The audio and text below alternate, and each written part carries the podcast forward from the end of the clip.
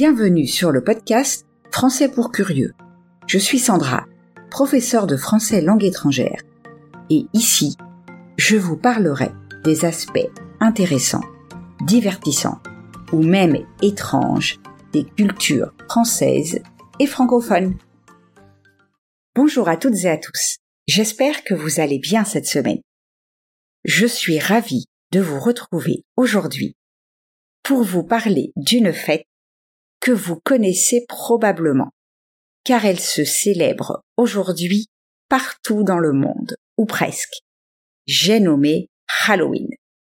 Cependant, au-delà des origines de cette fête que nous aborderons, je souhaite vous parler de comment elle est vécue en France et dans d'autres pays d'Europe.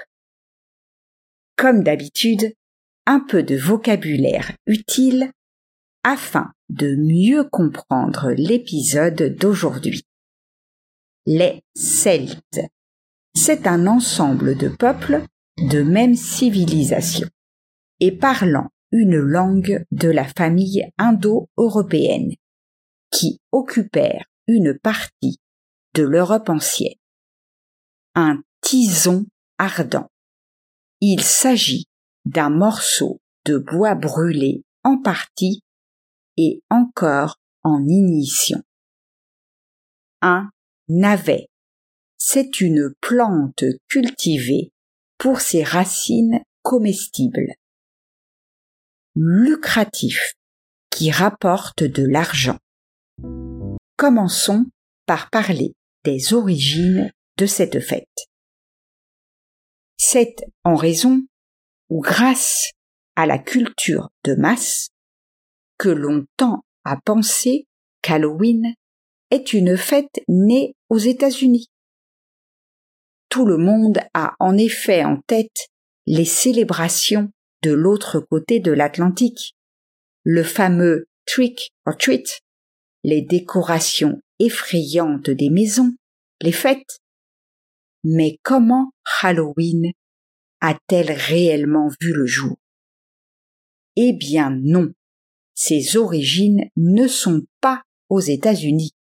En réalité, c'est une fête originaire d'Europe, plus précisément d'Écosse, où il semble que le terme All Hallow Eve, c'est-à-dire la veille de la Toussaint, ait commencé à être utilisé dès 1795 pour devenir ensuite Halloween. Toutefois, pour de nombreux chercheurs, l'origine de cette fête a des racines bien plus profondes et anciennes. Selon certaines théories, il ne s'agirait pas d'une tradition chrétienne, mais plutôt celtique.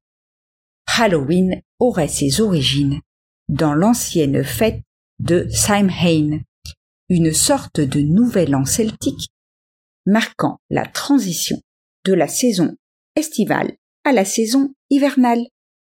La fête de Samhain durait une semaine entière, au cours de laquelle, selon les croyances de l'époque, le monde terrestre et le monde de l'au-delà pouvaient se rencontrer. Lorsque les Romains ont conquis les terres celtiques, ils ont progressivement éliminé toutes les fêtes païennes, considérées comme l'œuvre du diable. Et au moment où la fête de tous les saints a été officiellement instaurée, les peuples qui continuaient à célébrer l'ancien Samhain ont déplacé la commémoration au 31 octobre. Ce n'est qu'au cours du XIXe siècle, à la suite de la grande migration des Irlandais vers les États-Unis que les célébrations d'Halloween se sont répandues dans le nouveau continent et ont pris la forme que nous connaissons tous aujourd'hui. Voyons maintenant quelques traditions. À Halloween, de manière traditionnelle, les enfants se déguisent de façon effrayante, symbolisant ainsi les âmes errantes des morts. Ils se rendent ensuite chez leurs voisins en utilisant la célèbre formule trick or treat, un bonbon ou un sort. En réalité, cette coutume trouve ses racines dans une tradition bien plus ancienne en Irlande, où les enfants démunis chantaient des chants et récitaient des prières en échange de Saul Cake, gâteau de l'âme. Et pourquoi la citrouille est-elle associée à cette fête? En effet, on ne peut pas parler du 31 octobre sans mentionner la tradition des citrouilles.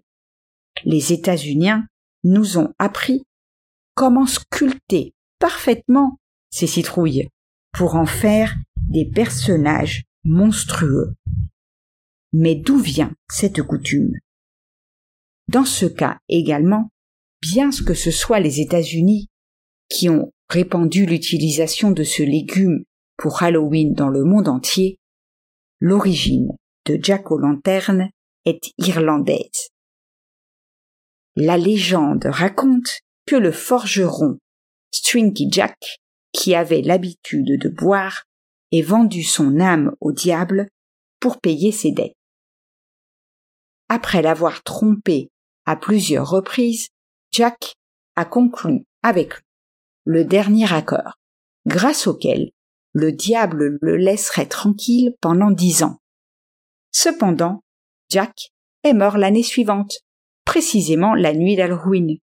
Et une fois arrivé au paradis, il en a été chassé. Arrivé en enfer, le diable a voulu faire respecter l'accord et a chassé Jack en lui donnant un tison ardent que Jack a ramassé et a mis dans un navet vide pour s'éclairer comme s'il s'agissait d'une lanterne dans son voyage constant entre le paradis et l'enfer.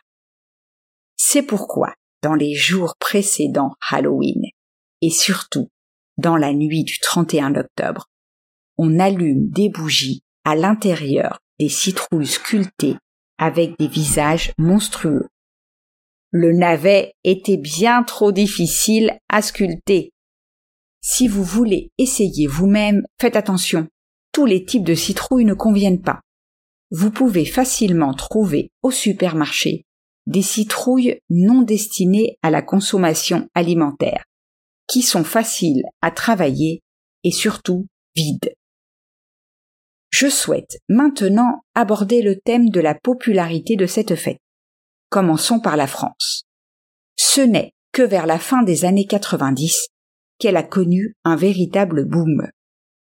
En effet, la véritable explosion a eu lieu lorsque France Télécom a lancé sur le marché un téléphone mobile de couleur orange, baptisé Holawin. Holawin, accompagné d'une vaste campagne publicitaire et de la distribution de quelques 8000 citrouilles sur le parvis du Trocadéro à Paris. Par la suite, Coca-Cola a organisé sa propre Halloween Party en 1999, entraînant de nombreuses autres marques à se lancer dans la célébration d'Halloween et la création de produits publicitaires. Elles y ont vu une opportunité lucrative ou cherchaient simplement à occuper une période relativement calme entre la rentrée et les festivités de Noël. Malgré cet aspect commercial, la fête a commencé à connaître du succès auprès du grand public. Cependant, il faut que je sois honnête avec vous. Il semblerait que les dernières années, cette fête commence à perdre un peu de son engouement. Je ne sais pas, c'est à vous de décider. Faisons maintenant un rapide tour d'Europe de quelques pays. En Norvège, par exemple, le style américain d'Halloween a fait des émules. Au moins depuis l'an 2000, les enfants parcourent les rues, frappent aux portes et demandent des friandises. Mais avec une touche d'autonomie. Pas de formule en anglais, même si tout le monde comprendrait, mais la version nordique du refrain, qui sonne plus ou moins comme Snack Elernep. Vous pardonnerez ma prononciation du norvégien. Les hôtes attendent les enfants dans l'entrée, avec un panier plein de bonbons. Après avoir décoré le porche de la maison avec des citrouilles, des toiles d'araignée et des lumières colorées, toujours dans les tons de l'orange ou du rouge sang. Aux Pays-Bas, la fête d'Halloween est une acquisition récente et n'a pas de racines historiques. Il s'agit simplement d'un thème pour organiser des fêtes ou des rassemblements. Mais il est rare de voir des initiatives promues dans les écoles ou des événements de rue ou sur la place, comme c'est le cas pour d'autres festivités. En Roumanie, en revanche, la fête Halloween est célébrée en mettant l'accent sur le mythe de Dracula, le vampire ayant vu le jour en Transylvanie. Les zombies et les sorcières ne fonctionnent pas très bien, mais les sourires avec des canines pointues, prêts à mordre, sont appréciés et très répandus. Par contre, l'un des pays européens où Halloween n'a pas vraiment pris pied est la Pologne. Le 31 octobre, personne ne s'organise pour des fêtes ou des événements. Ce qui compte, c'est la fête du 1er novembre, le jour de la Toussaint. Selon la tradition catholique, les familles passent la journée ensemble, prient et visitent les cimetières pour se souvenir de leurs proches décédés et déposer une fleur sur leur tombe en signe de paix éternelle. Et vous, qu'en pensez-vous? Vous célébrez Halloween ou pas du tout? Et voilà, nous arrivons au terme de l'épisode d'aujourd'hui. Merci de l'avoir écouté jusqu'au bout. J'espère que vous avez aimé ce que vous avez entendu. Si c'est le cas, je vous invite à laisser un message sur votre plateforme d'écoute préférée et à partager l'épisode autour de vous. Rappelez-vous que si vous voulez continuer à améliorer votre français, vous pouvez trouver la transcription sur mon site. Je vous laisse le lien dans la description. On se retrouve la semaine prochaine pour parler de Léopold Sédar Sangor.